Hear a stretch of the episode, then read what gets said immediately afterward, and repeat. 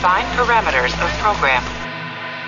Olá, eu sou a Priscila Franco, voz da Michael Burnham, e você está ouvindo um podcast da rede Track Brasilis.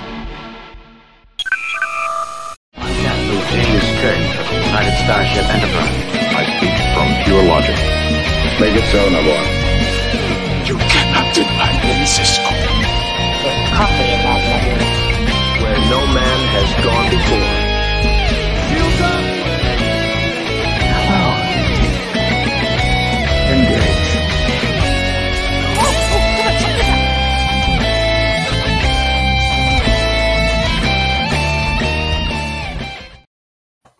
Olá, muito boa noite. Sejam bem-vindos ao Trek Brasilis ao vivo. Hoje vamos falar sobre o penúltimo episódio dessa primeira temporada de Star Trek Prodigy, Supernova Parte 1. E que episódio, hein, gente? É uma montanha russa de emoção. A gente intercala momentos de euforia e otimismo em que a gente vê que acha, né, que vai tudo dar certo, com de repente momentos assim de desespero total em que a gente não sabe mais se alguma coisa vai dar certo. E para falar sobre essa montanha russa de emoções, hoje nós temos aqui a Nívia Dória. Boa noite, Nívia. Boa noite, Mário. Boa noite, Carlos. Boa noite, todo mundo. E Carlos Santos. Boa noite, Carlão. Boa noite, Mary. Boa noite, Nígia. Vamos lá, vamos lá. Estamos chegando no final da temporada, né? Finalmente.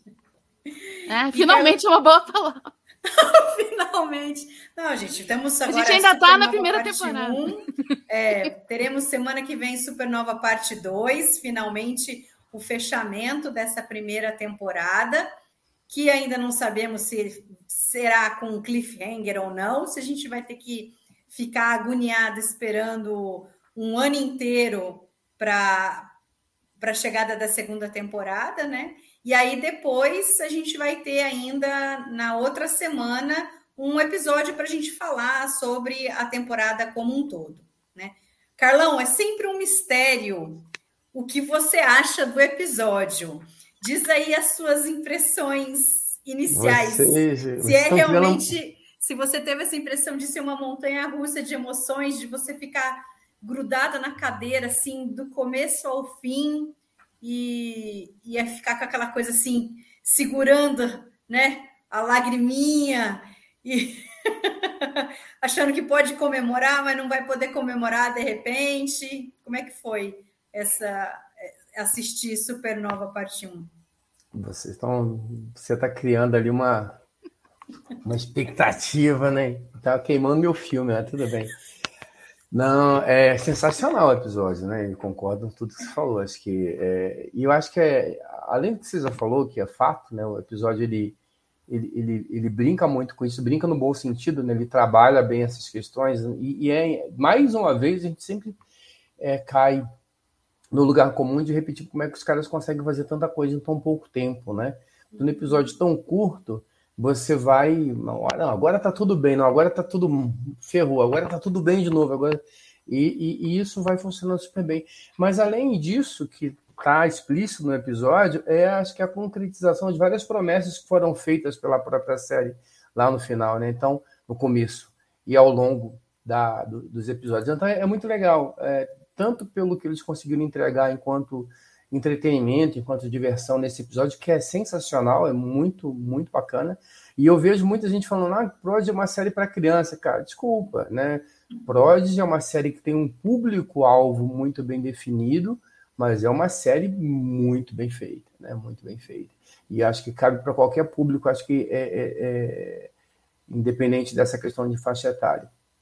E uma das coisas que, que a gente coloca e, e faz com que isso seja é, venha mais à tona é justamente essa é, é, é, essa capacidade de entregar né, as coisas que eles prometeram e, e, e vem plantando ao longo da, da temporada. Então, quando eu digo finalmente, não é um pejorativo, é porque se promete tanta coisa, né?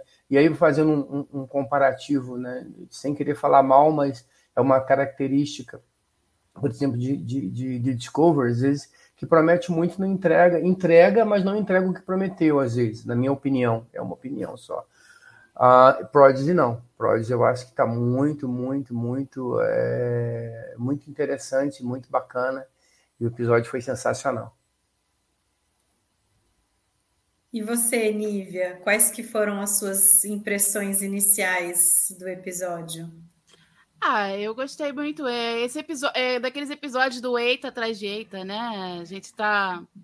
A gente acha que, vai, que tá ficando tudo bem, aí você já tá se acostumando que vai ficar bem. Assim, eu sei que não é tão tanto tempo assim que a gente fica com tudo bem, mas aí acontece alguma coisa, reverte a expectativa. É um episódio que vai tá, que tá sempre fazendo isso. Você que te faz criar uma expectativa para depois desmoronar. Seja ela uma expectativa boa, seja uma expectativa ruim, tipo, ih, agora acabou não tem mais jeito. Aí daqui a pouco acontece alguma coisa que não, a gente vai conseguir respirar e tal.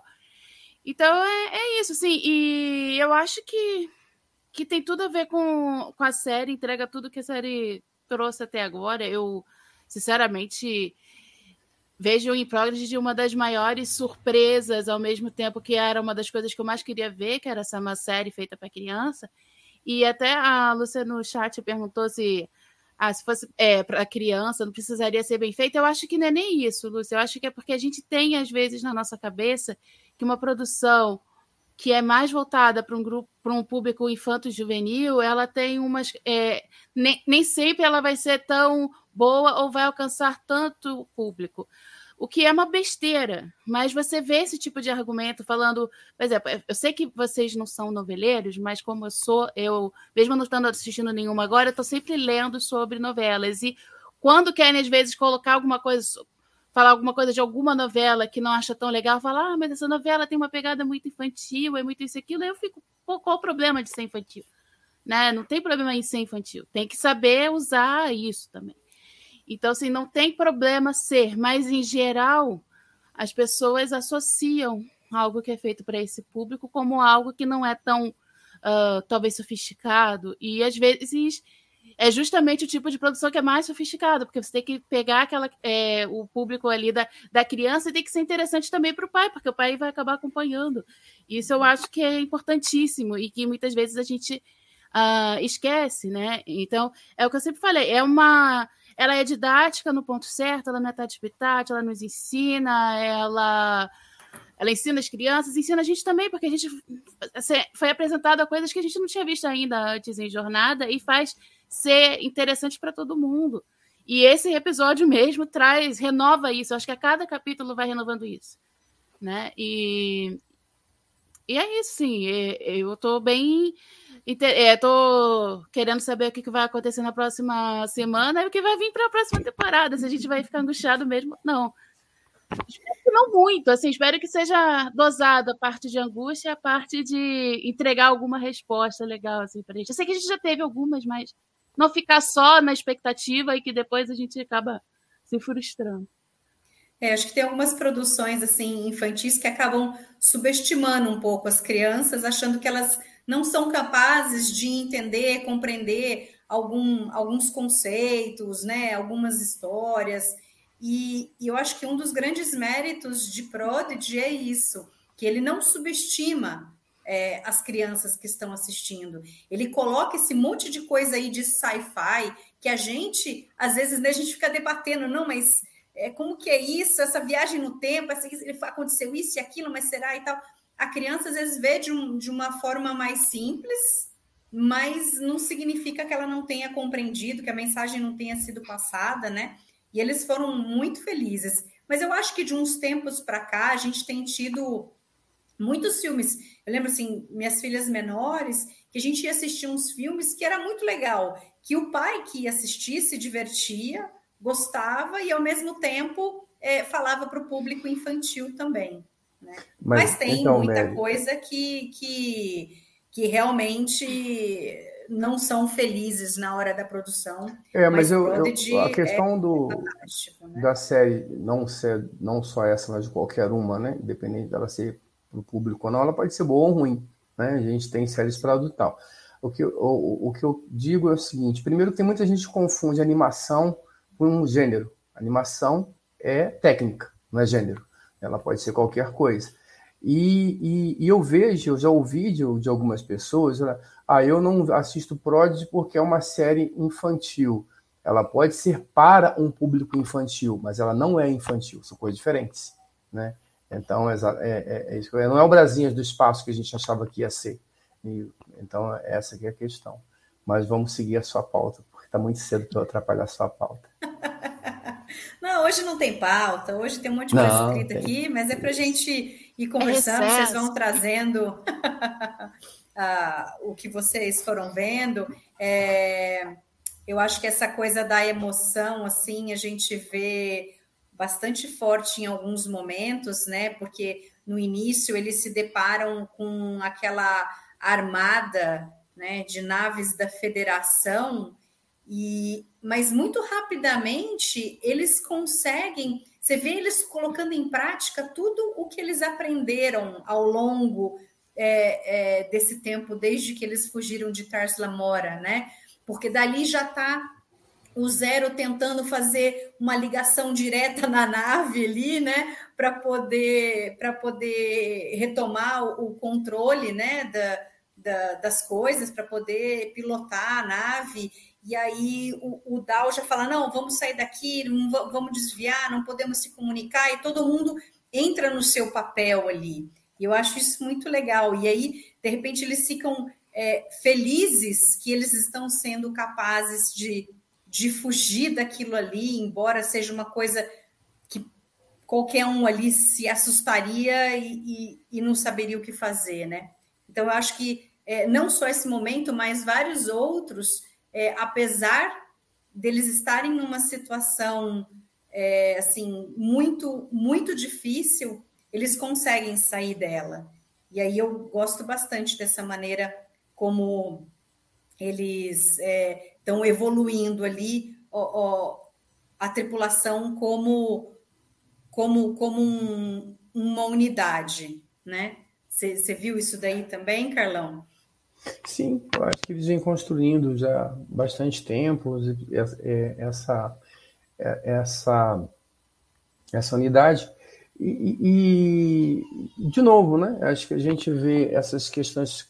Cada episódio, eu acho que Prods vai ser uma série muito legal de quando acabar você voltar lá e pegar assistir desde o início novamente. Porque aí você vai, olha, isso aqui estava aqui, isso estava ali, essa questão estava pontuada aqui, então você vai redescobrindo e vai revendo as pistas que foram colocadas ao longo dos episódios. É, Para quem tem mais atenção, é, acaba pegando isso talvez um pouco mais, talvez pela, pela questão de ter que olhar com olhar mais crítico, mas você de qualquer maneira sempre pega alguma coisa e sempre deixa passar alguma coisa. Eu me pego revisitando episódios como esse e achando coisas interessantes. E, e, e essa série vai ter muito disso, na minha opinião, justamente por essa questão. Eles eh, têm trabalhado muito, de forma muito coesa, na, tanto na, na, na trama, né, todas essas questões envolvendo a envolvendo os personagens todos e mas também é, é, os personagens em si né como eles foram desenvolvidos e como eles foram se integrando. Então hoje quando a gente vê um episódio desse vê as pessoas trabalhando em conjunto fazendo o que eles estão fazendo para a gente é natural né? Hum, porque isso vem, vem, veio sendo construído ao longo da temporada. Então é bem interessante sim. É porque no início os episódios eu achava que era mais direto. Por exemplo, é, a Janeway mostrava alguma tecnologia nova para eles e durante o episódio mesmo eles já utilizavam aquela nova tecnologia que eles tinham aprendido, né? Agora, como você falou, é, tem muita coisa que foi acontecendo ao longo da, dos episódios e que a gente só está vendo agora. Né? Exato. Então, essa, essa revisitada é, vai ser bem interessante, né? Exato. E aí, como daqui duas semanas a gente vai fazer o episódio para falar sobre a temporada, então não deixem né, de assistir todos os episódios para curtir ainda mais é, essa, é, esse TB ao vivo em que a gente vai fazer sobre, sobre a série como um todo, né? E aí tem outra cena que eu gosto muito também, é, não sei o que, que você achou, Nívia, mas tem essa pegada também do trabalhar junto, que a hora que eles foram todos é, é, estão lá todos sem poder sair do lugar, né? Que o Dreadnought colocou o negócio no pescoço do Dal, a bolinha ali de, de antigravidade, né? No Jenkins e na Rock, o Murphy preso na parede com uma geleca, o, o Zero também tem o um negócio, e aí é muito legal porque a, a, a Rock tem a ideia de pegar a lança do Jenkins, que faz derreter o negócio, aí o Murphy consegue bater na cara do Zero, o Zero vai lá, arranca o negócio no pescoço do Dow, e aí o Dow, acho que o Dow chuta a, a bolinha, não lembro, coisa assim. Então é legal que um vai salvando o outro, né? E tem muito essa coisa do trabalhar junto. Pois é, isso mostra como eles já estão coesos, né? Eles já sabem o que, que esperar. Ela pega e fala, Jenko, eu preciso do seu braço. E ele nem vai parar para perguntar por quê. Não precisa uhum. mais, né? Ele já sabe que ela vai, que ela já conseguiu pensar em alguma coisa. E aí cada um vai fazendo sem precisar dizer o que vai fazer. Isso é muito legal. Eles já estão realmente formando é, já estão formando, eles já formaram essa equipe, né? É, é até triste pensar se eles entrassem para uma pra academia, eles iam acabar se separando, eles já estão tão. Eles, eles criaram né, essa comunidade deles, essa, essa equipe tão forte juntas que, é, que vai ser muito. Seria muito difícil vê-los se separarem. E eu me lembro que, eu não sei se foi quando a gente estava discutindo, acho que foi é, Discovery, em algum TV ao vivo, que a gente ficava falando sobre a questão de. A, dessas tripulações do, das equipes ali da ponte, que muitas vezes as, é, eles não acabam sendo bem aproveitados como personagens, bem desenvolvidos e tal, tal, tal. E eu acho que Prodigy é uma das que das séries que mais consegue fazer isso, né? Todo mundo é, é bem definido o papel que eles ocupam, ao mesmo tempo você conhece os personagens, então e, e quando eles têm esses momentos, um momento como esse de uh, não precisarem falar o que vão fazer, simplesmente confiar um no outro e ter a rapidez de raciocínio ali, de acompanhar o que o outro está fazendo, eu acho que isso mostra que são uma das melhores equipes assim de ponte que a gente já viu. Né? Tudo bem que a tripulação é só eles ali da ponte, mas assim, é legal ver isso. É legal você ver todos os personagens ali funcionando, sem você ficar meio que achando que alguém está sobrando uh, e tal. Você vê, e aquilo dali faz sentido com o que a gente viu ao longo da série é, até agora. Então, assim, acho isso bem legal. E ao mesmo tempo também é aquela coisa, a gente. É, quanto, quando a gente era criança, quantos uh, desenhos a gente não viu que falava, ai, trabalha em equipe, união faz a força e coisa do tipo.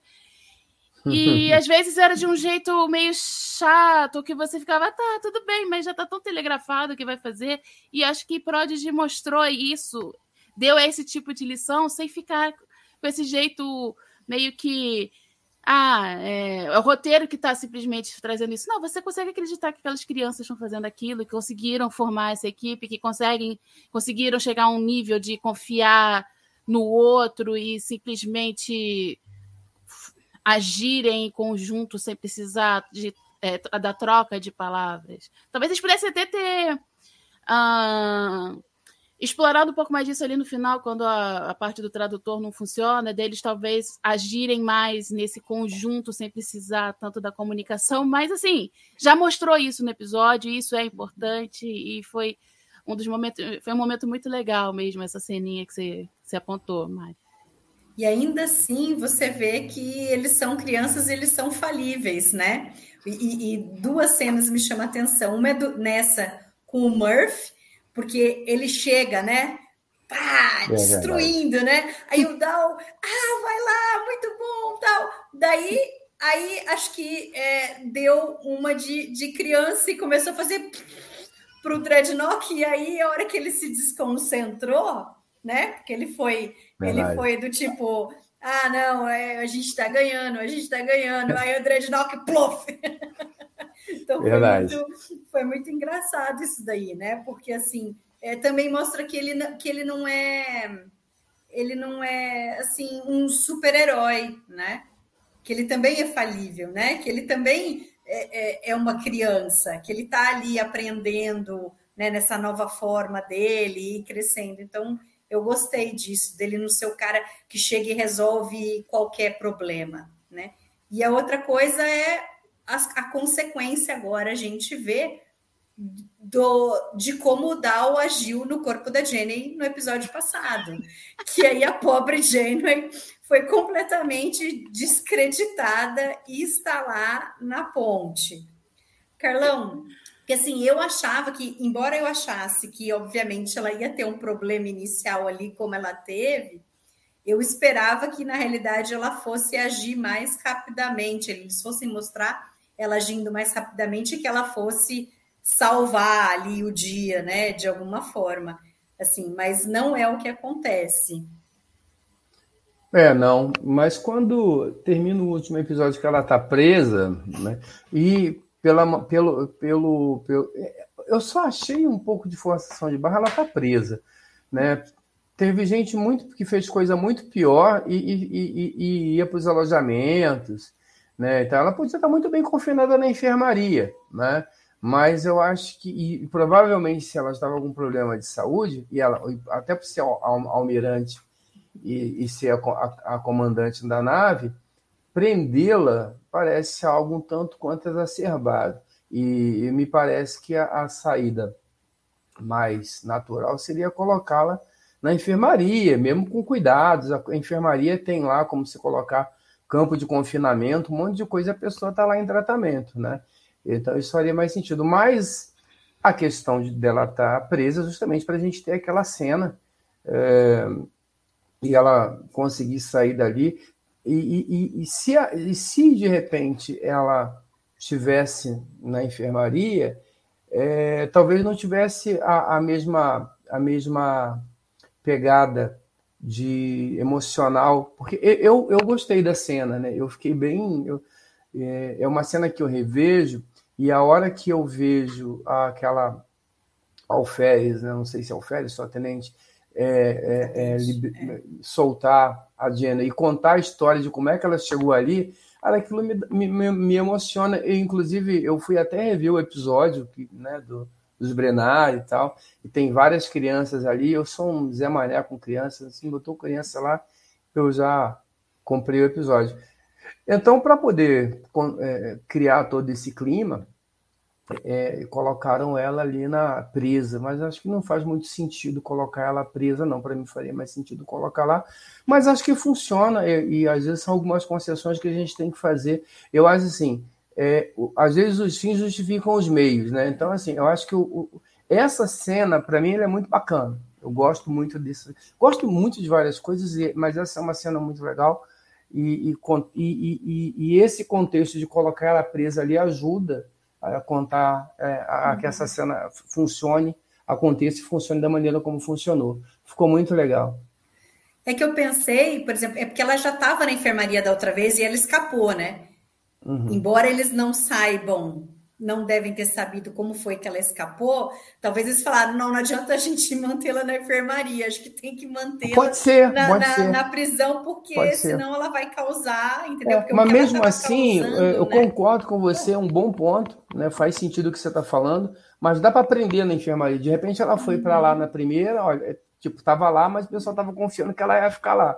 Não ficou, uhum. prende. Coloca ela no campo de contenção e tudo. Acho que colocar ela na detenção é um pouco forçado, mas eu acho que força para isso e, eu, e é de novo. Acho que os fins justificam os meios. Acho que a cena é muito legal uhum. e acho que tanto a Jenny quanto o Void mereciam essa cena, né? Porque a gente meteu muito pau em Void, muito, muito pau em Void, e né, não vou falar, falei nada. Né? E, e, e, é legal recuperar essas coisas. E esse episódio, quem tiver curiosidade de assistir, da quinta, não me lembro o nome agora, da quinta temporada, ele é um episódio bem legal da Jenny, né? Um episódio é bem bacana. Esse daí do, da, da menina é o, é. é. o Counterpoint. Isso, é um episódio bem legal de voz, é, bem, é, um episódio, é um episódio legal de voz e da Kate McGraw. Né? Ela, né? Então, vamos seguir com a pauta de Prodigy, mas se, se alguém aqui não viu, tiver curiosidade, dá uma olhadinha lá, porque esse episódio é bem bacana. E é legal Prodigy resgatar isso. Uhum. Não, Posso só aí... falar? Claro. Ah, diga, não, diga, diga. É sobre essa questão da prisão, eu acho que ajuda a ser mais didático de que ela estava sendo impedida de exercer a função dela como almirante barra capitão daquela nave, como comandante daquela nave. Eu acho que isso ajuda é, ao público em geral, porque é uma, é uma série que vai chegar a várias pessoas, ou poderia chegar a várias pessoas. Eu acho que ajuda a ser ilustrativo com relação a isso, tendo ou não coerência, entendeu? É só. É, para mim funciona nesse sentido, ó, ela está aqui, ela não pode exercer o papel dela, pronto, outra pessoa assumiu porque ela não está podendo, porque acham que ela está doida.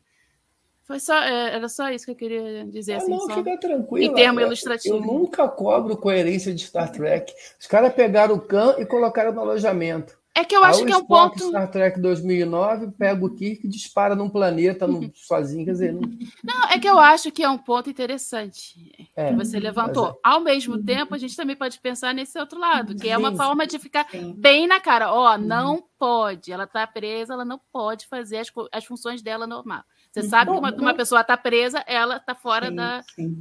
E uma coisa de proteção mesmo, de todos. Ela, não- é, porque é, quando ela estava lá, né, que era o Dal agindo por ela, ela fez coisas que, que podiam ter colocado em perigo a tripulação como um todo. Uhum. Então, eles, eles colocaram ela ali meio que como uma medida de segurança para protegê-la, porque eles não sabem, né, se, se ela voltou ao normal ou não, né, o que que o que está acontecendo com ela, né? É, Ela meio que perdeu a, a credibilidade ali um pouco, né? O próprio Dal fala, né? Eles estão pensando que ela é lelé e tal. Então, então tem essa coisa. E a gente também não sabe, porque não é muito mostrado assim, embora uma cena tenha, é o poder que a ciência teve ali no meio disso tudo. Porque, pô, lá na ponte, o, o primeiro oficial está conversando com o almirante, e aí ela. ah, que plano que vocês têm? E ela, ela, ela entra, pô, é uma cadeia, né? Uma cadete que vai chegar lá e falar qual que é o plano dela? Como assim?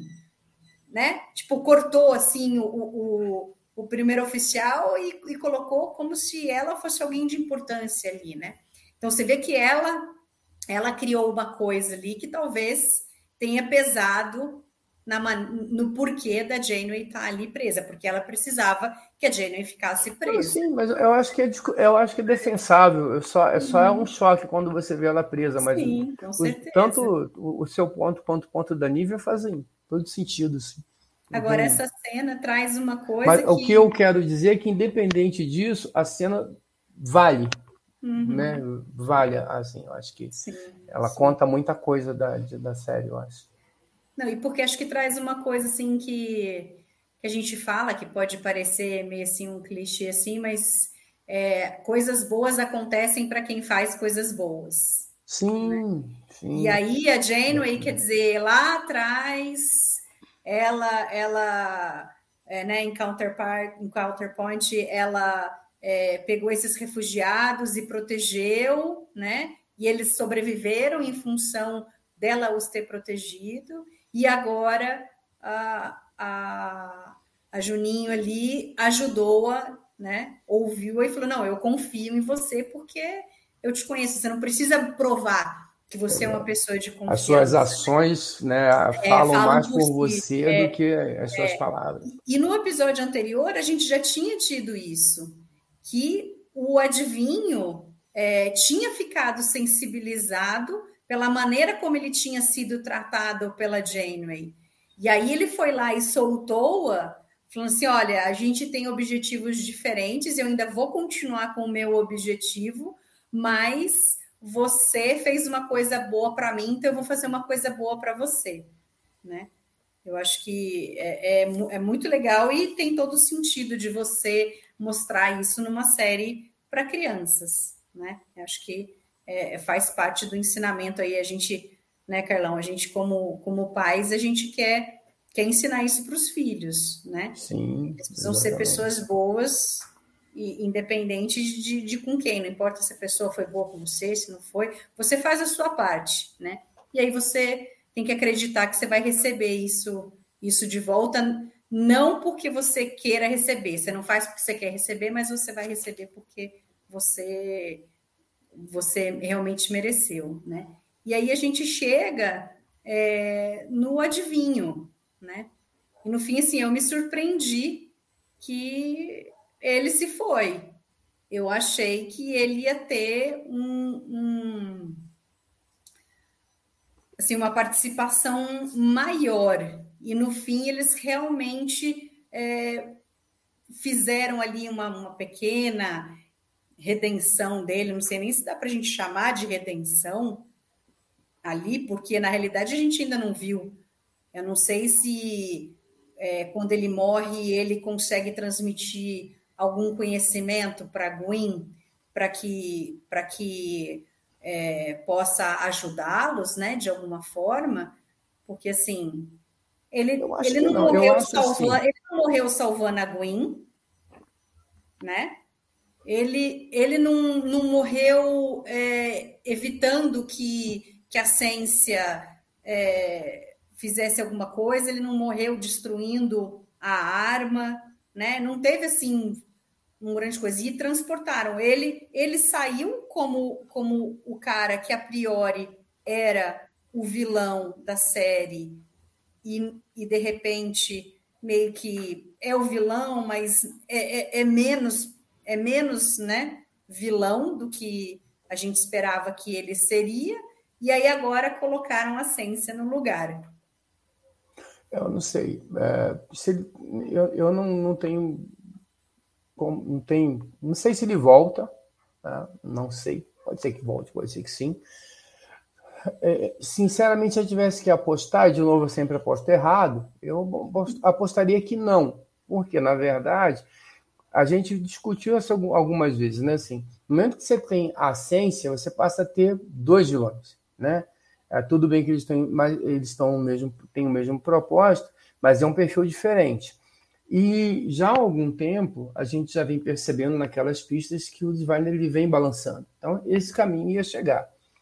O Gustavo colocou no último debate que a gente teve aqui que ele não a, a, a, acreditava numa redenção né, de que ele, que ele fosse se tornar um, uma, uma pessoa boa. E realmente, né, não fazia nenhum sentido e realmente isso não aconteceu. Mas a gente discutia também essa possibilidade de, no momento chave, né, ele, ele se opor à ciência. Então, no meu entendimento, a redenção dele é isso, a redenção dele para a filha dele, não para a gente. Então, naquele momento ali, a, a, em que ele morre nos braços da Gwen e, e, ela entendendo que ele fez um sacrifício por ela e que ainda assim ele, olha, é, eu, eu, ele coloca ela né, com a missão agora de tentar desfazer a bobagem que ele fez, é, eu acho que isso é, é, de certa forma uma redenção, sim, do personagem para com a filha, que eu acho que é importante. Eu acho que era nesse ponto que a gente devia, ou devia, que, que, que talvez isso me, não me incomodasse, mas que eu achasse realmente que a série deveria, talvez fosse seguir pelo que ela já vinha plantando. Acho que, não, até para fazer um, um, justiça, o, colega que estava com a gente no chat semana passada, o Danilo, ele comentou justamente isso, ele fez exatamente esse comentário, de que ele entendia que o, o Divine é o tipo de personagem que é, tem a redenção na morte, alguma coisa desse sentido. Ele colocou uma. Mas, assim, a frase que ele colocou no chat é, é, dava o entendimento exato do que aconteceu com ele. Então, é legal a gente ter uma audiência qualificada aí, pessoal, tá? Não tá apaga, né? Não apaga o que ele fez, exato, né? Mas exato. eu acho que isso da redenção para Gwen é, para a personagem que fica é muito importante, né? Isso. Aí aqui o, o, o, Gustavo Gobi escreveu aqui, ó. Gostei do fechamento para o Diviner. Morreu para o bem, mas não morreu do bem. Exatamente. E, então, e aí é... o Ralph coloca um negócio que no, no jogo Supernova, né? Que saiu de, de Prodigy, é, tem uma suspeita que ele ainda possa estar vivo. Ah. Mas não sei, eu acho que eles fizeram o fechamento dele. E você, assim, o que, que você. Assim, só, assim, eu, eu só a, a, uma coisa só para fechar, e, e, até assim, esse comentário que ele faz na morte dele, de novo, uma daquelas. Até que estava a palavra cantada né, desde o início, que essa, e a gente viu isso aqui, mas desde o início a questão de que ele sempre colocou, ele colocou ela para estudar idiomas. A gente já tinha colocado várias vezes que isso ia ser um elemento chave na solução dos problemas, porque PROD passa por comunicação, então quando a gente chega em Taslamora, é, era essa questão da comunicação era importante. a comunicação foi importante para que eles conseguissem fugir.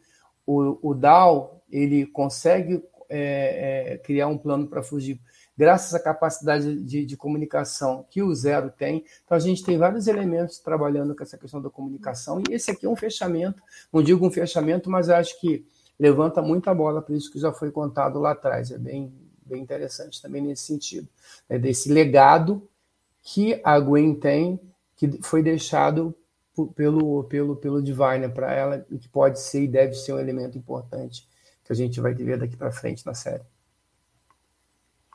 Diga, Nívia.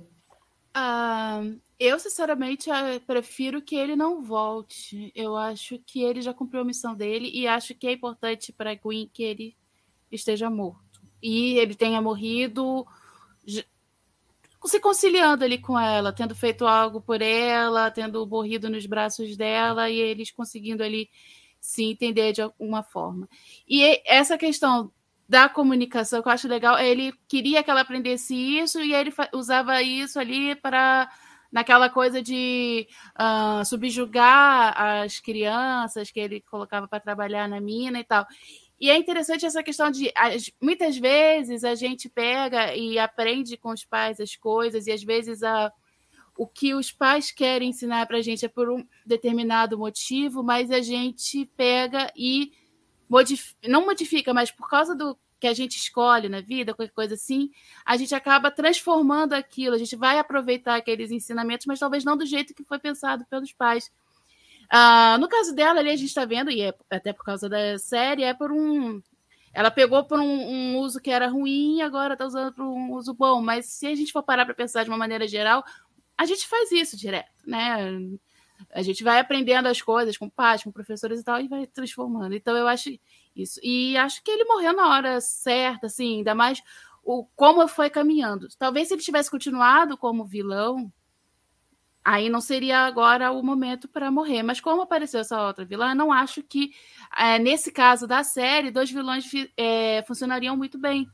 Né? E porque ele tinha que resolver esse outro lado do adivinho. O adivinho era vilão e pai de uma das personagens. Como surge um outro vilão, esvazia um pouco esse tipo de papel dele, e aí você, ele, ganha, é, ele pode focar nesse outro papel que ele tem, que é o do pai de uma das protagonistas boazinhas, né, do coisa, e resolver esse conflito. Então eu gostei, achei que foi legal. E assim, eu fiquei. É, quando você falou, será que ele conseguiu passar alguma coisa? Eu tava pensando nisso, Mari. Quando eu reassisti. Eu já tinha pensado isso um pouco antes, mas não, não me prendi muito nisso. Mas quando eu tava reassistindo hoje, porque tem aquela coisa da, da luzinha passando de um para o uhum. outro, parece, né? Que tem Sim. isso. E eu fico, fiquei me perguntando, será que nisso daí ele passou algum tipo de conhecimento? Ela pode ainda não ter se tocado, porque acontecendo muita coisa uma atrás da outra. O pai dela acabou de morrer, ela vai conseguir uhum. processar tudo. Sim. E alguém vai ter que conseguir desativar a tal daquela arma viva. Então, será que vai ser via isso? Eu não sei. né? É uma possibilidade que se, se abre com isso, se isso for significar esse tipo de coisa. Então, vamos ver o que, que eles aprontaram. Mas é uma possibilidade e alimenta as nossas especulações. Né? Uhum. É, porque tem, tem duas coisas aí que vocês falaram. Uma que realmente, porque mostra, né, que ilumina a, a, testa dela, tudo, e do adivinho, de é, quando outras vezes a gente já viu que eles se comunicaram telepaticamente assim, né? Mas eu ah, é acho verdade. que. Mas eu acho que ela não.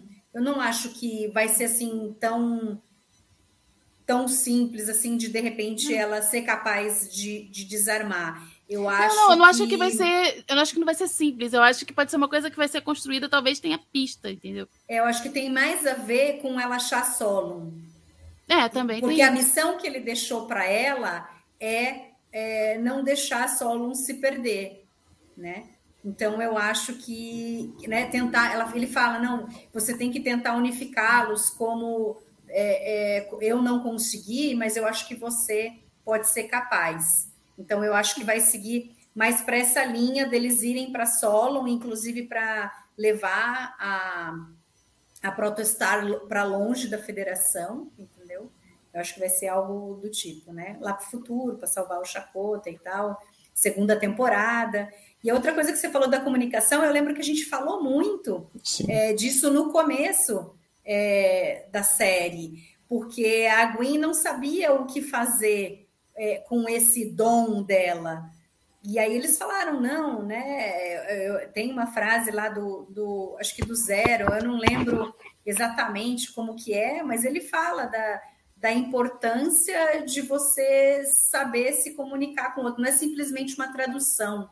Né? Ele você... diz alguma coisa do tipo que você conhece a cultura dos planetas do, da, do, através da língua. Alguma você coisa vai interpretar, é uma interpretação, Exato. né? não é uma tradução. Acho que é algo, algo, algo assim. Então é, é, muito legal que isso volta, que foi uma coisa que você falou também, né, Carlão? De que vai voltando é, do que a gente teve, né? Aí só um, um parênteses aqui, ó, o Microcerto mandou dois reais no superchat Opa! e perguntou se o Chakotay é o doador do DNA do Dow. Eu acho que o Dow não tem nada a ver com ninguém dali. Eu acho que ele foi um experimento à parte ali da federação. Eu não vejo ele ter alguma coisa com ninguém dali. Posso. Vai Tá vir uma errada, discussão sobre essa questão da engenharia. Pô, gente, eu lembrei de um negócio agora, desculpa aí, mas assim, a, a Marileia, ela comentou um negócio aqui que ela acha que o adivinho pode voltar em flashback. Eu não sei, mas aí eu pensei, no- por conta desse comentário que ela fez, eu lembrei de uma coisa. O adivinho ainda está vivo no Valhalla, no planeta Valnacat, porque ele, ele, Sim. ele, ele, ele veio do futuro. Mas Ah, a- sim. existe uma possibilidade da Gwen encontrar com ele jovem, né? Ela- É, mas ele não é o momento, pai. Ele não é o pai É. dela. É, Não, não é, é. pré-pai não é, dela. é, ele não é o pai dela. ela, né? Mas Aquele cara se- do Valnacate não conhece ela. É, imagina, gente, eu não tinha, não tinha, não tinha nem Vê agora assim, quando ela puxou esse comentário aqui, uma coisa me levou para outra, mas assim, do nada isso. Não sei nem se, se tem alguma relevância esse negócio. Mas ele está vivo lá ainda, né? É, tem que ver em que momento que eles vão para o futuro É, para resgatar o exato, Chakotay. exato. Vai ser depois que os, os 100 lá foram enviados, né? Ou tem que ser, né? Porque senão eles vão chegar num tempo em que ainda a Protostar está lá também, que ainda não instalaram o- a arma nela. Sei lá, é um embrolho, é viagem É, no tempo. Tem muito rolo para frente aí para ficar. Mas bem, é, que mais que a gente tem nesse episódio? Assim, eu não sou uma pessoa muito de prestar atenção em nave e tal, mas tem um pessoal que é alucinado, fica louco, né? E aí a gente vê. Eu só gostei porque tinha a Defiant, né? A Defiant mesmo, né? nove anos, é, com nove anos, né? Porque ela é de 2375, que foi a nova lá no final de Deep Space Nine, e aqui a gente está em 2384. Então, a Defiant ali, e aí tem tem várias outras naves, né? Tem, a. É, Tem aqui, Ixi, tem eu, eu fiz a colinha aqui porque eu não sei. É. Calma aí que eu me perdi na minha cola aqui. Tem aqui, tem sabe. Sovereign, tem, Tem. Def- tem Defiant Class. E a Centaur. É, É, e aí é legal que várias nada. delas, é, eu também não sei nada, eu sou a Lili. e aí uma coisa que falam é que aparece a Enterprise E, né? E que daí eles estavam pensando se vai ligar com, com o Picard, se eles vão falar alguma coisa tal, porque acho que em Picard parece que vai aparecer a F, né? E aí então a a justificativa de aparecer a F em Picard é porque a E foi destruída aqui em Prodigy. é, sei. Eu acho que é, é muita viagem. Não quer- também não quer dizer que não vai acontecer, não, mas uma coisa não está necessariamente relacionada a outra, mas pode ser. Eu preferia que não. Mas Mas é se só tiver- uma preferência minha, assim, que não tem absolutamente nada a ver com coisa alguma. Se tiver uma curiosidade, não acho que seja necessário também. Uhum. É. Porque E aí depois a- é, aparece a- as Bird of Prey dos Klingons, aparece nave Ferengi, nave Vulcana, nave Gorn. É uma, né? Para quem gosta de nave, e aí é legal porque eles ali ficam, né? O Jenkins, principalmente, olha aquela nave, olha aquela outra, olha aquela outra, né? Então é bem assim, o, o- o moleque que é, aqui no caso não é carrinho, né? que na nossa, na nossa coisa, né? Os meninos ali com carrinho e sabem todas as marcas e modelos e tal. E aí o Jenkon ali são com as naves, né? É, mas é legal, porque assim, é, o primeiro o fato dele ser engenheiro, ele curte isso, né? Se ele é engenheiro uhum. oficial ou não oficial, mas ele é o cara que conserta as coisas. E se a gente volta lá no mundo é um palco, na hora que a gente que ele tem aquele problema com a com a aquele shuttle que ele tem que ir lá e da, da Enterprise, o Galileu, ele comenta: Não, eu fico horas estudando essas naves antigas. Então, é assim, uhum. ah, como é que o cara conhece? É o passatempo dele. E era uhum. algo, por exemplo, que a gente vai puxar lá da série clássica, que tem um episódio que o, o Scott fala que o passatempo dele é ficar lendo revista técnica e tal.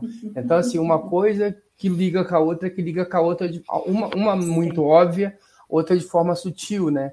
É legal essas homenagens que eles fazem o tempo todo para a jornada da mesma maneira que, que Lower Decks, mas de uma forma diferente de Lower Decks. É bem legal. Uhum. E aí, essa coisa da, da falta de comunicação e do papel da Gwen, do fato dela saber várias línguas e como que ela vai. É, né, ela, ela pode usar isso agora de uma forma para ajudar realmente, né? Porque era um peso para ela, né? Como a gente falou várias vezes, né? Isso daí, que o pai fez ela aprender várias línguas e era, na realidade, para atrapalhar ali os prisioneiros, né? Era para usá-los de, de alguma forma, né? E agora ela usa, e aí nós somos presenteados. Tem algum discurso mais bonito em alguma outra série de jornada, em algum outro episódio, do que esse da Gwen? Vocês conseguem lembrar de algum? Pô, eu lembro de e um. Pelo amor, hein? Eu lembro de um. Eu gosto, eu gosto muito do, do, do discurso do Pike, quando ele vai levar Discovery para hum. salvar a Tilly. Starfleet is a promise. I give my life for you and you give my life for me. Alguma coisa assim, verdade, nobody verdade, Esse daí eu. Ali dali para frente, ele é o cara. Mas posto isso, pô, é, é, é muito. É, é muito. É, Pode, já pode falar palavrão? É muito foda. Assim, a, e vindo né, dela e, e, de toda a história que ela tem, e justamente por, por essa questão dela ter essa coisa da comunicação e, e, e, dela ter sido né, lá atrás uma das pessoas que, se não aprisionadas, mas se omitiram quando as pessoas estavam aprisionadas. Então, esse discurso é muito significativo, muito simbólico, não só para o universo de jornada, mas pela personagem também, de uma certa forma. Uh, eu não digo redenção, porque redenção é um termo muito forte, mas ela era uma das pessoas que se omitiam, e ela mesma assume isso. Várias vezes, uma vez ela fala, não sei se é com aí eu vi vocês presos lá e eu não fiz nada. Né? Então, acho que agora ela está sentada naquela cadeira fazendo esse discurso, é muito simbólico. E parece assim, é, eu tenho a sensação de que, embora tenha sido ela que tenha feito o discurso, as palavras são dela, eu acho meio que tem uma cumplicidade entre eles ali. Porque antes dela começar a falar, ela olha para o Dal, o Dal olha para ela, e, e aí ela começa a falar do tipo, meio que uma comunicação, houve uma comunicação ali não verbal entre os dois. É, mas um querendo falar uma coisa, eu estou ouvindo outra, né? É, não pode ser igual o que aconteceu antes, né? Com a cena do, do, beijo, né? Exato, em que ele exato. acha que ela está falando uma coisa e o coitado, né? Nossa, eu, eu tô tão adolescente, desengonçado, que, que tem Quem um nunca, né? crush na, na menina, e aí a menina está tentando falar uma outra coisa. Pode, Não, esse é total pode até ter alguma né? coisa, né? Pode até ter, né? Eu acho que eles devem desenvolver alguma coisa entre os dois, mas, mas é, é, certamente ali no momento ela não estava na vibe, né, coitada? Exatamente. Foi pega totalmente de surpresa. Não, é verdade. E, e mas é assim, é, eu, eu não sei até que ponto né, é, ela tem esse sentimento por ele. Né? Não estou dizendo que não tem. Eu não consigo, não sei se vocês lembram de momentos em que isso ficou explícito. É, eu acho que não, mas por outro lado, eu acho natural que um adolescente, né, nós meninos, a gente acabe tendo essa paixão assim por mulheres mais velhas e mais, é, é, mais, assim, é, que sejam mais é, donas de si, né? Você cria uma certa admiração. Então acho que é normal, né? No, no, então e, e, acho que de novo acho que a, a série ela fala um pouquinho com o universo adolescente, né? independente da questão da série. Isso uma, tem um espectro mais amplo, eu acho. Ah, eu acho que tem, por exemplo, aquela cena quando eles estão lá naquele planeta, naquela nave caída, Klingon, uhum. e aí estão os dois sentados olhando pelas estrelas e tal. Tem um Aquilo ali é a cena romântica. É. É, Essa teve o beijo, mas a cena romântica foi aquela. Só faltou ter o, uma, o Frank Sinatra cantando no fundo, mas é verdade. Não, e eles têm essa cumplicidade, e aí realmente, aí eu não sei é, para que lado que eles vão levar isso, se eles vão levar realmente para um lado mais romântico mesmo, né? Que é o que o Dal está é, é, tá sentindo, ou se eles vão fazer com que realmente seja uma coisa só de amizade pelo lado da Gwen, porque a gente viu que tem uma cumplicidade muito forte entre eles, né?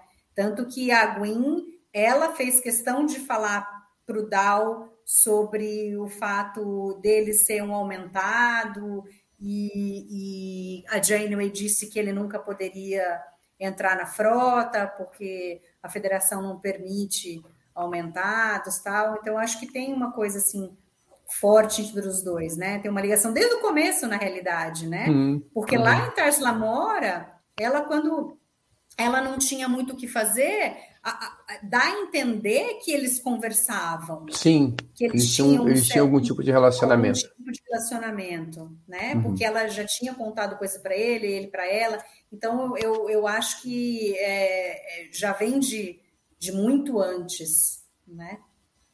É, então... É, inclusive essa a cena do céu estrelado era uma coisa que ele tinha conversado com ela e não tinha conversado com os outros, a questão de olhar para as estrelas, querer alcançar, aquela... assim, pelo menos não com os detalhes, era uma coisa que dá a entender que eles conversa, que ele sempre falava para ela, né? Era uma coisa que eles compartilhavam. Então, sim, eu sei lá, eu acho que Assim, se der em alguma coisa romanticamente, acho que faz sentido. Se não der, se for se virar só amizade, também faz sentido. O legal de, é isso. Uhum. De criar um relacionamento tão sólido que qualquer um dos dois lados, eu acho que vai funcionar. É, vai ser muito triste se é, eles tentarem investir no, na parte romântica e acabar só caindo no, na amizade, mesmo que para o futuro seja uma coisa legal e sólida mas vai ficar nessa parte adolescente da gente, que a gente ainda carrega dentro da gente, né? Vai ficar aquela decepçãozinha de ver o casalzinho que não deu certo.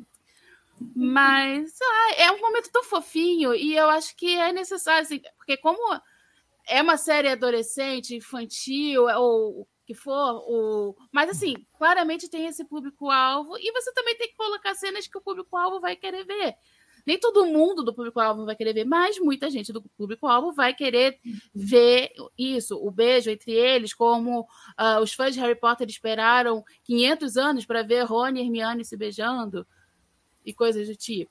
Entendeu? É uma coisa que cria expectativa, uma coisa que, que rola e vamos ver no que vai, uhum. que vai dar. Eu acho eu, eu gosto dos dois juntos, uh, apesar da minha personagem favorita ser a Rock, mas eu acho que é um o relacionamento, um relacionamento que funciona muito bem, os dois. E, sei lá, a cena foi tão fofinha, gente. Foi, é realmente o um momento quem nunca, né? Total, é, assim. É, é exato. É, é muito Esse, legal. Podemos Nossa, criar esse muito... momento, né? Momento quem nunca. É isso no balde tem, né? O Alexandre é o campeão de colocar o momento quem nunca nos episódios de Deep Space Nine. Sempre tem um, né? E, e realmente é muito fofo, porque ele, a hora que ela começa a falar, ele, do tipo, nossa, será que é a mesma coisa que eu sinto, né? Acho que eu vou arriscar, né? Exatamente o momento que nunca, velho. Né? Exatamente isso. É, é. E aí traz uma coisa interessante que a gente já sabia que algo ia acontecer, ia ter um conflito a partir do momento que a gente descobre que o Dow é um aumentado, e aí no episódio passado, a gente meio que para eles ali sacramenta que isso é um problema, né? A Janeway falando, né, a Almirante Janeway falando que ele não poderia, né, ele não seria aceito na federação, mas ao mesmo tempo, é, no discurso da Gwen, ela coloca exatamente isso, de que a federação aceita todas as pessoas, né? É, então, eu acho que que aí meio que a gente pode ter um, uma, uma saída para o DAO.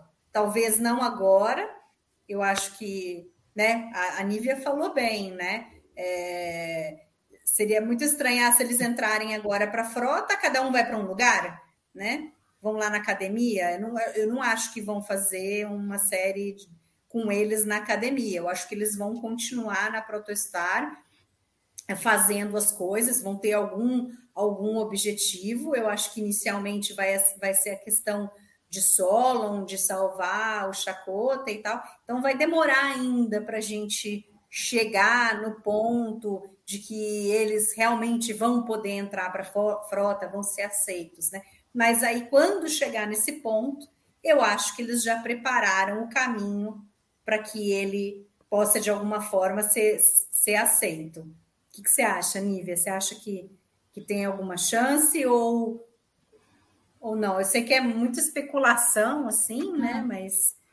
É, é, aquele tipo de discussão que é sempre muito complicado. Você entende por que, que a frota tem esse tipo de decisão de, de proibição dos aumentados, mas ao mesmo tempo você é, é tão injusto com o Dow que teve todo esse crescimento, né? uh, desde que a gente conheceu até aqui, e ele não fazia ideia, ele achava que era de uma espécie estranha, simplesmente. Ele não fazia uhum. ideia de que ele era um experimento genético, e isso causa nele uma crise terrível. Então, assim, é... aí você fica se perguntando, é uma, uma pessoa que nem sabia que estava nessa categoria, você vai tirar dela o único sonho que ela conseguiu realmente ter é, até ali, né? Assim, tudo bem, ah, namorar também é um sonho para ele, ir para as estrelas, mas agora é uma coisa meio assim, tipo, sonho de carreira, né? É, ele viu que ele consegue estar tá ali num, numa equipe, numa nave, que ele tem capacidade para aquilo e o sonho dele se ser destruído assim, porque ele nasceu daquele jeito, que ele uma coisa que ele não pode controlar, foi uma decisão que ele teve não foi uma consequência dos atos dele, foi é, consequência dos atos de uma outra pessoa que ele não sabe quem é.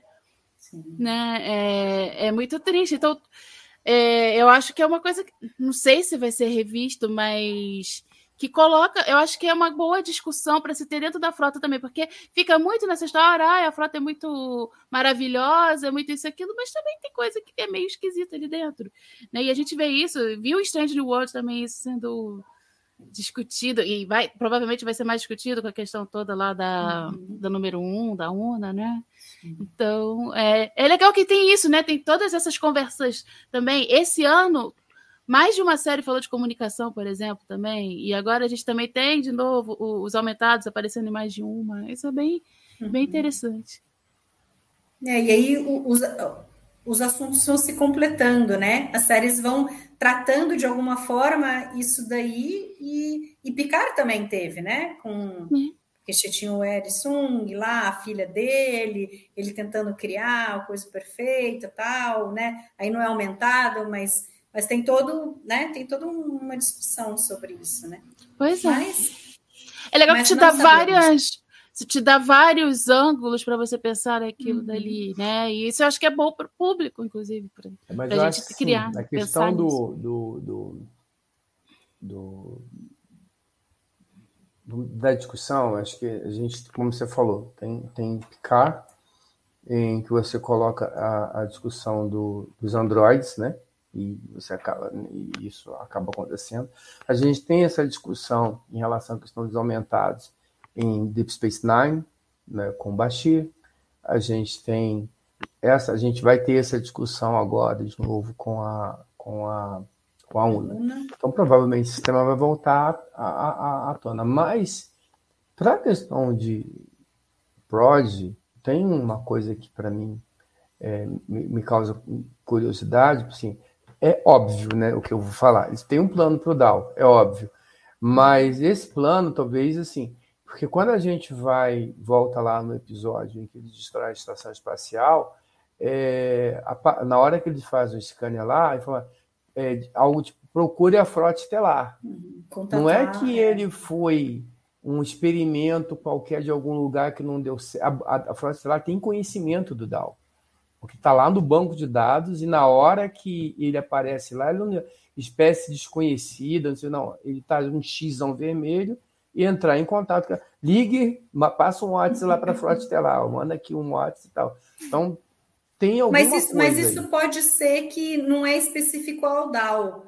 A hora que escaneou pode. o DNA dele, viu que é um conjunto de pode, DNAs. Pode imediatamente. Liga a luz vermelha. Pô, pode é, um, ser. é um aumentado, é um aumentado, é um aumentado. Cuidado, cuidado, cuidado. Pode né? ser, mas isso faz hum. sentido para você? Não sei, eu acho que faz mais sentido. Faz. Mas, é, não sei, mas tem Se você tem proibição, faz sentido que hum. ligue uma luz vermelha quando você descobre que uma pessoa é aumentada. É, pode ser. Mas eu ainda acho que tem alguma coisa ali. Mas acho que é um bom ponto, sim. Acho que o fato de ser. Aí criminoso não interessa o crime manda para cadeia, tá bom, faz sentido. Uhum. As duas coisas mas, fazem sentido. Os é, dois pensamentos. Mas eu tenho uma curiosidade com isso, saber o, o que, que aconteceu ali, né? Então, assim.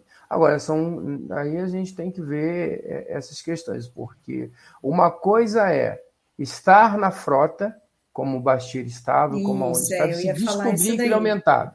Uhum. Outra coisa é você saber que, porque o Bastir mentiu para ir para a frota, uhum. ou a, a, a UNA mentiu para entrar na frota.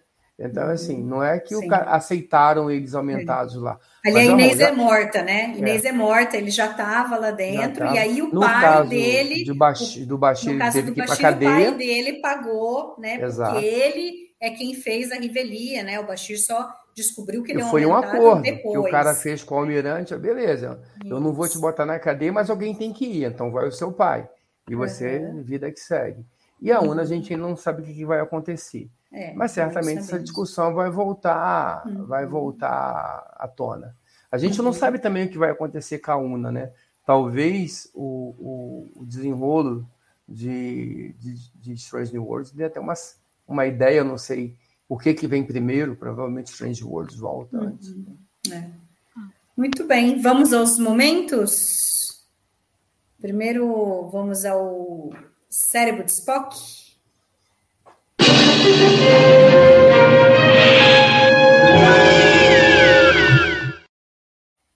E aí, Nívia, tem algum?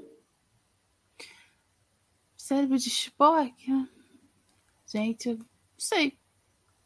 Algo que é, o meu critério, que é algo que me incomode até agora. Não, não teve nada que me incomodou até agora. Provavelmente teve coisas que me incomodaram enquanto eu estava assistindo, mas não foi algo que ficou na minha cabeça me impedindo de curtir o episódio. Eu vi tão fácil as duas vezes. Eu já estava assim, meu Deus, que já está acabando. e você, Carlão? Tem dois, eu estou na dúvida. Ah, porque o Carlos, é muito, o Carlos é muito chato, então ele sempre arranja. Eu tenho um Alguma coisa para reclamar. que eu vou trazer em discussão para vocês. Pode ser que um deles seja o mesmo que o Carlão. Eu acho, não sei, né? Porque, porque Falem é que aí eu vejo. Se como a Nível falou, eu sou muito chato. Então, assim, o Gélico, para mim, é um cérebro de Spock. Eu acho ele um idiota. Né? 10 da nova geração. Né? Inclusive, para mim, ele não faz sentido nenhum. Um imbecil, aquele cara. Ele já era um imbecil lá e continua sendo idiota. Então, para mim, eu vejo esse cara aí, para mim, é o cérebro do Spock. O outro cérebro do Spock, é, ele, é, ele é um negócio assim. Cara, aquela nave estão lá duas horas tirando uma na outra. E demora, assim, teoricamente, se você está tirando os abaixados escudos, né? E fica. E, e, metade do episódio é com a nave tomando tiro. E tá lá as naves ainda. Aí dá tempo de fazer uma ligação, passar um outro WhatsApp, Aí convence uma nave Klingon, chega, é a nave Klingon explode primeiro que a nave da Frota Estelar. Ah, né? é, tem uma que explode. É. Ela vai primeiro. Então, assim, eu entendi o motivo, né? Você tem uma, uma, uma, uma necessidade cênica de fazer com que, até dramática, né? Para fazer com que a série, com que a, assim, se entenda, se estenda aqui dessa forma. E, e, de certa forma, aquilo me remete ao, ao, Star Wars, de novo, né? Porque aquela cena é, que se repetiu depois, mas é, eu não sei se é no Retorno de Jedi, que o Luke Skywalker está lá embaixo com o Imperador, e, e, e, aí começam as naves da, da, da, da Federação, da, da Federação, não, da, do, as naves rebeldes, elas estão tentando atacar a Estrela da Morte e os escudos da, da, da, da Estrela da Morte não baixaram ainda. E, e aí parece que tudo vai. E é uma cena parecida, né? porque o Darth Vader mostra aquilo pro Lucas, seus amigos vão todos morrer.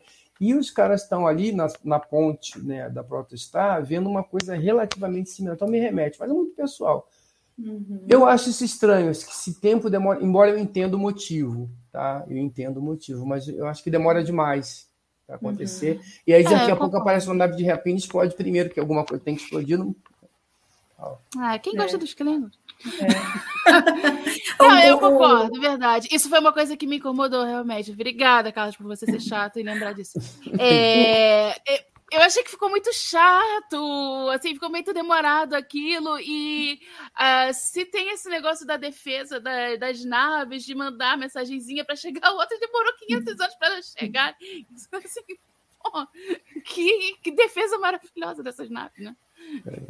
É que já tinham ido para lá as que estavam mais perto, né? Quando eles tinham Ah, eu avisado. sei, mas mesmo assim, né? Uhum. Elas tão, as outras todas estavam mais ou menos na mesma distância. É. É. Aí o micro certo falou que para ele o cérebro de Spock é não atacar, protestar. Mas as outras não iriam atacar por conta da arma, né?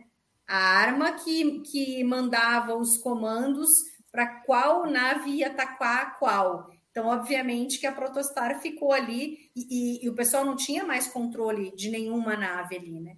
Mas realmente, Carlão, né? O poder, o poder de fogo que essas naves têm. É, mas eles não sabiam o que estava acontecendo exatamente, é, não, assim, né? Alguma então... outra podia chegar ali no meio da confusão e ter tirado é, dessas outras é, naves que é, não era da frota. É, mas o, o meu mas mesmo assim, eu não acho sério de esporo, não. não. Não é nenhum desses. O meu, na realidade, é uma coisa assim, também não é nada assim, mas assim, do tipo, de novo, ninguém na federação fala língua padrão, eles dependem 100% do tradutor universal. Tipo, pois porque é. várias vezes tem. Não tem um linguista tem... em nenhuma nave. Então, é um então sabe, assim, se, se, se a federação é, tem como um monte é, explorar novos mundos, novos mundos não conhecemos. Enterprise começa a tentar fazer um pouco isso, que você tem a Roche, que ela é uma linguista, sabe várias línguas, então nos episódios iniciais tem um pouquinho disso, dela, dela tentar se comunicar, ela até briga, né, com, com o Archer, que, ah, é, não, não, é assim, né? Não é imediato que o tradutor universal funciona, que a gente tem que ouvir muito para entender a sintaxe da língua, blá blá blá, tudo, né? Então, assim, no mínimo, a gente esperava que quem vai para a academia da frota aprende a língua padrão. Não, ficaram porque, porque você não pode se fiar da tecnologia. E se a tecnologia não funciona? Sinceramente, eu acho que, é, apesar de ser absurdo, eu não acho que é não factível. Eu acho que as pessoas acabam muito se uh, valendo das ferramentas e muitas vezes acabam deixando os conhecimentos de lado, sabe? Uh, tanto que você não vê tanto. Uh, a partir de a, a, gente teve a Aurora na, na série clássica, a gente tem na Stand no outro, claro, e teve a Roshi e na Enterprise. Mas a, no século 24 você não tem mais oficial de comunicação, uhum. você não tem linguista na nave. Quando você precisa é, de alguma, de alguma questão desse estilo, aí você tipo na nova geração em Dharma, que é um episódio muito legal, mas você precisa do capitão que tem o hobby da arqueologia, do, uhum. daqueles negócios todo, o Uh, o Android, que afinal de contas é um computador, então ele tem um bando de coisa lá no banco de dados dele, e a conselheira, que é tá, psicóloga, psiquiatra, terapeuta, o que quer que seja. Assim, tá, mas tudo bem, ninguém, nenhum deles tem é, uhum. linguista, sabe? Assim, o Data pode ter banco de dados, mas ele não se especializou nisso. Então, assim, como é que você tem uma nave tão grande ali que não tem o, esse tipo de função. Então eu acho assim que, que acaba mostrando isso. Eles deixaram isso de lado, eles ficaram uhum. reféns dessa ferramenta. E isso é uma coisa até que o Potter adivinho é, colocou o adivinho um pouco à frente. Talvez ele até tivesse esse conhecimento, ó. Eles já não estão mais usando uma pessoa para se comunicar. Então é bom que a minha progenie Sim. Tenha uhum. esse tipo de habilidade, porque uhum. ela vai uhum. poder fazer. Sim. Sim. Bom, né? Pode. Você pega, destrói o tradutor universal, você quebra. Sim, você quebra, ninguém consegue. É, exatamente. E, e é o que acontece ela... nesse momento, né? Porque ninguém consegue se comunicar. Ela vai conseguir né? entender as comunicações dos outros e vai uhum. ter uma uhum. vantagem, né? É, mas eu acho então, por, por isso que é uma falha, porque é, se você depende de uma tecnologia é, e que se você não a tiver, por qualquer motivo que seja, se alguém se aproveitar disso, né? Você fica completamente vulnerável. Então, no mínimo. Mary, você, você acha que, que a geração hoje dos 15 anos consegue sobreviver sem um celular na mão? Ah, se precisar, vai conseguir, né? Não. Eu acho que as pessoas. Mas, mas, mas vai ser dolorido. Vai, vai, eu acho que às vezes a gente tem uma, uma visão meio louca, porque assim, é, eu usava muito mais coisas tecnológicas que meu primo, que era bem mais novo do que eu. E Não, ele já nasceu com, é um computador seguinte, em casa e tal. Então, assim, eu acho que às vezes a gente. É o seguinte: para quem veio numa, gera, numa situação, e aí eu não estou falando do celular, estou falando de qualquer tecnologia se você sabia, se você andava é, de cavalo e aprendeu depois a dirigir, se você tiver que andar de cavalo novo, você vai se virar melhor. Mas se você nunca montou num cavalo e um dia seu carro quebra, não vai ser tão fácil assim você montar um cavalo. O que eu estou dizendo, Carlos, é que isso não é exatamente geracional. Isso tem muito a ver com as habilidades que você já traz. Sim, as habilidades com que você se interessa, não necessariamente sim, geração. Mas o que eu estou te dizendo é que, assim, no contexto ali da série, você tem uma situação de crise em que o equipamento que eles usam o tempo todo quebra de repente sob fogo. Não uma situação tranquila, que eles podem parar para pensar. Então, isso tem uma tensão também. Então, pode até ser que tenha um tradutor lá dentro que não esteja ali. Até a pessoa, aqui, até pessoas não, não estou dizendo que eu acredite. É porque é o seguinte, porque a série ela é escrita para isso, para ter aquele problema. Então, para você ter aquele payoff, você tem que ter aquele setup. Eles dependem do tradutor e, ok, o tradutor quebrou, ninguém consegue falar mais. Então, isso é uma questão. Mas agora, eu... Hum, não, agora, assim, no, no, de uma maneira geral, eu acho é, porque assim, eu, eu tenho a gente é, é, é, a gente acaba ficando sim muito dependente da tecnologia, né? Não quer dizer que você não viva sem ela, mas no momento de crise se adaptar a ela muito rapidamente é algo difícil. É algo difícil. É, isso, é essa que é a questão. Por isso que eu acho que é que acho que depende das, é. das é, do, de como você aprende as coisas, das ferramentas que você tem e aí você tem gente que vai se diferenciar de outras. E aí, quando a gente fala de uma frota estelar, a gente está falando do top do top. O cara que chega para ser um capitão de uma nave, não, não, né? O cara que é o engenheiro-chefe, o cara que é o oficial de ciências-chefe, o médico-chefe, são todas pessoas que passaram por, por tanta coisa que o mínimo é o cara saber uma língua para se comunicar com todo mundo. Bom, mas é, é sério, eu, eu, eu concordo que deveria ter pelo menos o padrão. É, mas quando ah, eu tive uma experiência uns anos atrás, a gente trabalhou, a empresa que eu trabalho, trabalhou no Rio, na Rio 2016, né? E aí o, RHQ, o quartel-general das Olimpíadas, ficou aqui no Rio de Janeiro, não lá no Rio, e ali era uma torre de Babel, porque tinha gente do mundo inteiro trabalhando naqueles quatro andares. Com o tempo, todo mundo fala, praticamente falava a mesma língua né, um inglês meio tal, porque você está ali naquele meio, né, e você tem indiano, é claro que todo mundo fala inglês, todo mundo que ali fala, mas você fala aquele inglês meio assim, com o tempo era meio que natural que as pessoas se comunicassem com idioma padrão, né, via, em algum momento você vai escolher um idioma padrão. Então, acho que é normal, eu, é uma interpretação minha, não tem nada a ver, mas assim, se você está num ambiente sem tradutor universal, com todo mundo junto, é normal que você vai convergir para uma língua. E as pessoas saibam disso.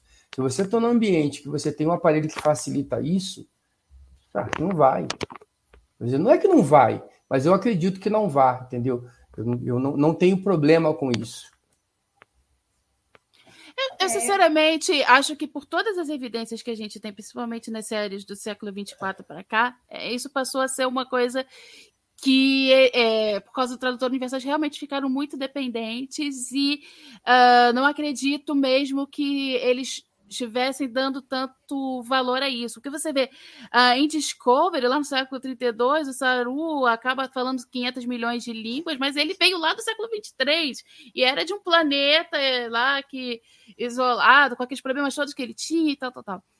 Então, é, tudo vai pegar e vai remeter ao passado quando se trata dessa questão de comunicação e, e jornada, justamente numa época que você tinha alguma Uh, mesmo que eu não concorde totalmente com as abordagens da linguística dali, mas você ainda tinha algum tipo de preocupação com isso, e você passou a não ter. Eu acho que eles ficaram muito dependentes mesmo do tradutor universal, e, e não tem. E acho que muita gente talvez não tenha nem se. Acho que muita gente, sim, se preocupou em aprender a língua padrão, mas muitas outras pessoas, cara, meu tradutor universal está funcionando toda hora você passa a, a, Não sei até que ponto eu preciso usar isso, entendeu? Assim, você vai deixando isso para lá. Eu acho que no infringir dos ovos, eu acho que na realidade é, é uma facilidade para os roteiristas.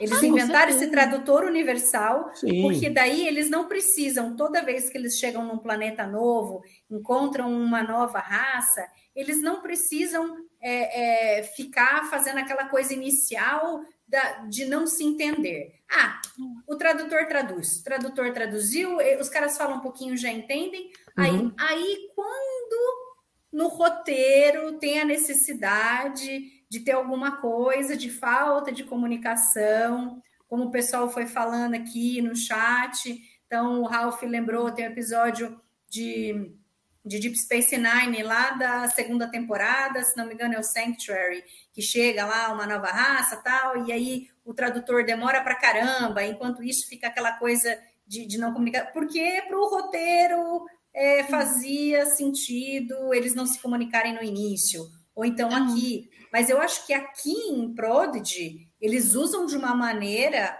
é, é muito melhor, que é o é. adivinho pegando como um, uma fragilidade da federação e usa isso contra eles. Uma forma de subjugar também os aí Ele fez isso em Tars Namora.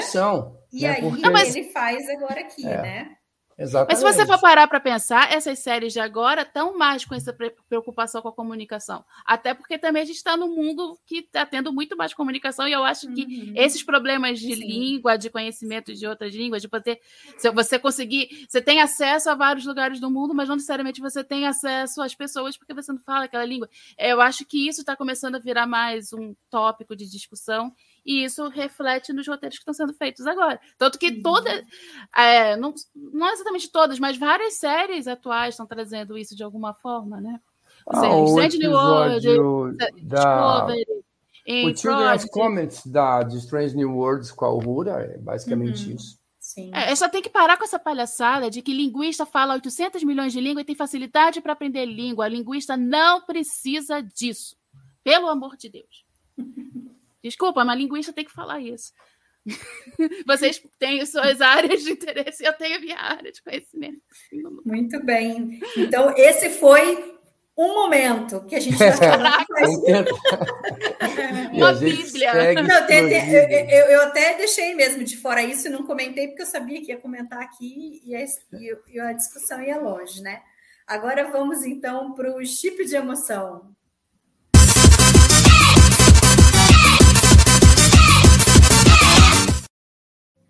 E aí, Carlão? Ah, tem vários. É, eu não sei nem qual que eu escolho, assim. Eu, eu, esse da Jenny com a Alferes eu, eu achei legal por, né, por tudo que eu já falei, não vou repetir. É, a frase que a Gwen fala, é, que é, todo mundo deve pertencer a algum lugar, alguma coisa assim, né? Eu acho, nesse sentido, todo mundo tem então. É, então o discurso da Gwen é muito, é muito legal a, a morte do, do Divine nos braços dela, uh, a, rea, a reação, e eu acho que me, menos a reação do, do, do, do Dal quando ele recebe a notícia da Gwen que ele não vai poder, a gente não sabe, mas em tese entrar na Frota lá, mas a reação dele depois, né, em que ele ouve aquilo, não, então eu vou fazer com que vocês possam ir. Então tem esse episódio inteiro, acho que é um chipaço de emoção, assim, bem bem legal, assim, ele e, e, uma emoção também do, e aquela emoção tensa também, né? Porque assim acaba o episódio e você fica, meu Deus, o que, que vai acontecer, né? Então assim, também não deixa de ser uma emoção.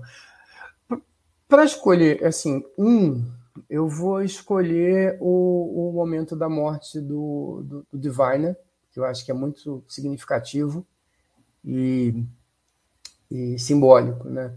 Mas é, tem vários, acho que dá para colocar o episódio inteiro de chipaço de, de emoção, assim, bem legal. Nesse ponto, acho que se for, já a gente está falando de redenção, eu sempre eu falei para um dos episódios que eu não tive tipo de emoção, isso daí teve para a temporada inteira. E você, Nívia? É, pelo, é, até pelo que o Carlos falou, já ficou assim, não só pelo chipaço de emoção, mas assim, pelo, pelas cenas que ele numerou de emoções, eu acho que a rainha do tipo de emoção desse episódio é a Gwen, né? Porque ela passou é. por vários tipos. Inclusive o constrangimento sim, sim. na hora do beijo. Né? Verdade. Ah, Assédio. Então, eu vou ser extremamente uh, conservadora nesse momento. Eu vou botar o beijo, porque tem, acho que tem tantas emoções misturadas ali. É, um que tem essa coisa bonitinha, que é uma série infanto-juvenil, e você tem um momento adolescente típico. Né? Então eu acho isso muito legal. Você tem a emoção dele ali, achando que chegou o momento. Você pensa... é quando a gente tem a confirmação de que ele realmente gosta dela, e isso é legal, você tem da parte dela uh, receber aquilo e para a gente passa e, e para ele ali passa muito a questão do constrangimento, mas não necessariamente ela só sentiu aquilo naquele momento, né? Uh, é, porque assim pode ter várias outras coisas que ela sentiu ao mesmo tempo, inclusive se ela tem algum tipo de reciprocidade com ele, que a gente ainda não consegue acessar, mas eu acho tão bonitinho aquilo dali, porque tem isso, você tem vários sentimentos uhum. acontecendo numa cena muito simples uma coisa, um gesto muito pontual e muito significativo para todo mundo, né? Um beijinho assim de da adolescência, assim, é, é muito fofinho. É para mim é essa cena toda uh, do Dal com com a Gwen, né? Desde o momento que ela chama, a gente sabe que ela vai falar para ele é, sobre o fato dele não poder entrar na frota, né? Porque ela já tinha bloqueado a, a Rock lá na ponte um pouco antes, né? E toda a história do beijo tal. E aí culmina com aquilo ali que eu acho que a frase do Dal é, é, é assim, nossa, né? Fica com aquele nozinho na garganta que ele fala: se eu não posso me juntar à frota, eu vou fazer o possível para que vocês possam, né? Então deixa comigo, eu que vou sair atirando, você não vai fazer nada porque eu não quero que você perca essa oportunidade. Né? Não é porque eu não posso que vocês não vão poder, né? Então, isso para mim, assim, mas realmente tem muitos outros momentos, assim, que são. É que essa cena do beijo, ela é muito uhum. significativa por isso, né? Ela passa por vários momentos. É. Uhum, sim, são vários sentimentos ali envolvidos, né? Várias emoções. Inclusive essa conclusão mesmo que você uhum, falou. Ela sim. toda, eu acho que é um grande momento. É. E agora o carimbo do Dini.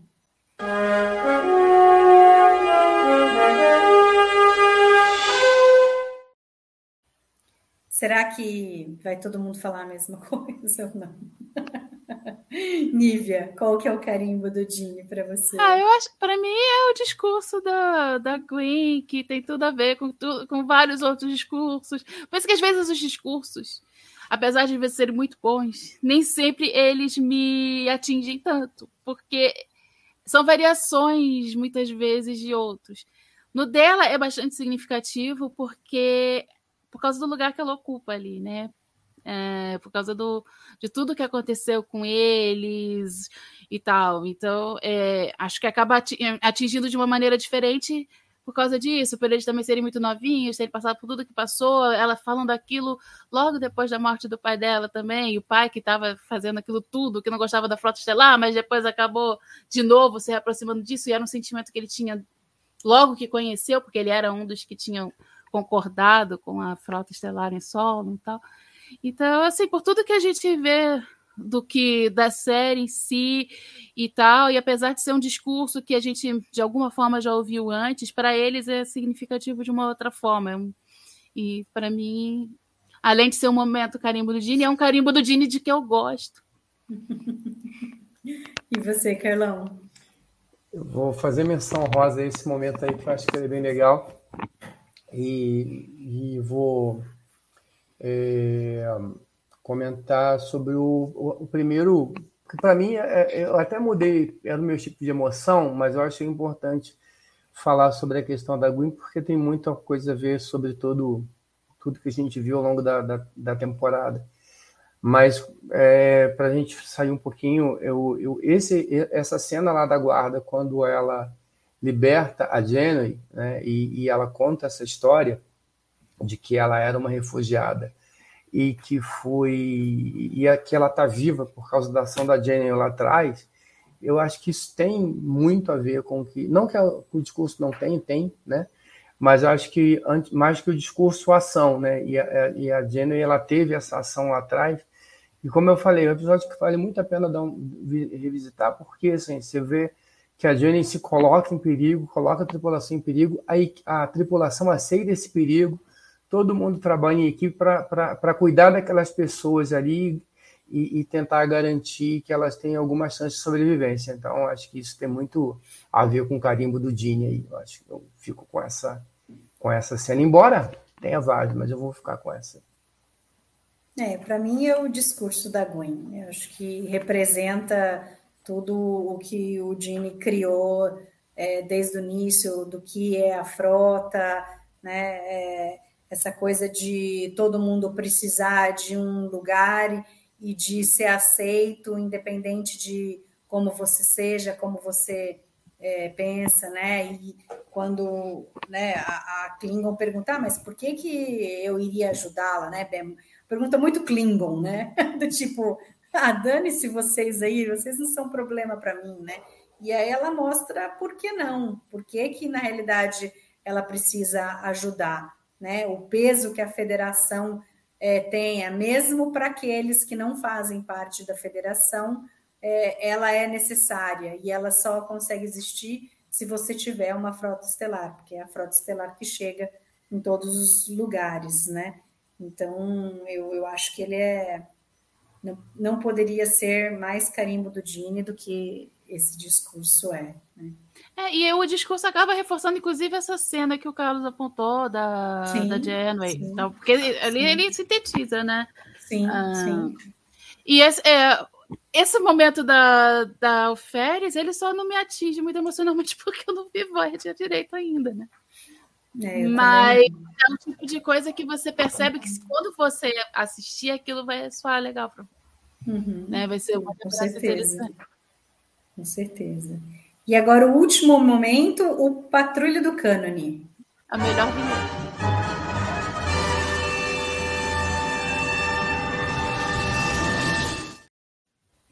E aí, alguém tem alguma patrulha do cânone? Sim, tem que, a gente precisa esperar o, o, outro episódio, porque eu acho que o tamanho do problema ali é grande, hein? Para depois aquilo nunca mais ser comentado. Se bem que a série está um pouco na frente. Na frente. Bateria é. picar depois, né? Não é, não. Sim, sim. Acho que dá para passar também. Não, não e, e, pelo cuidado que você vê, é a patrulha do Cane ao contrário, né? É, Quer dizer, é.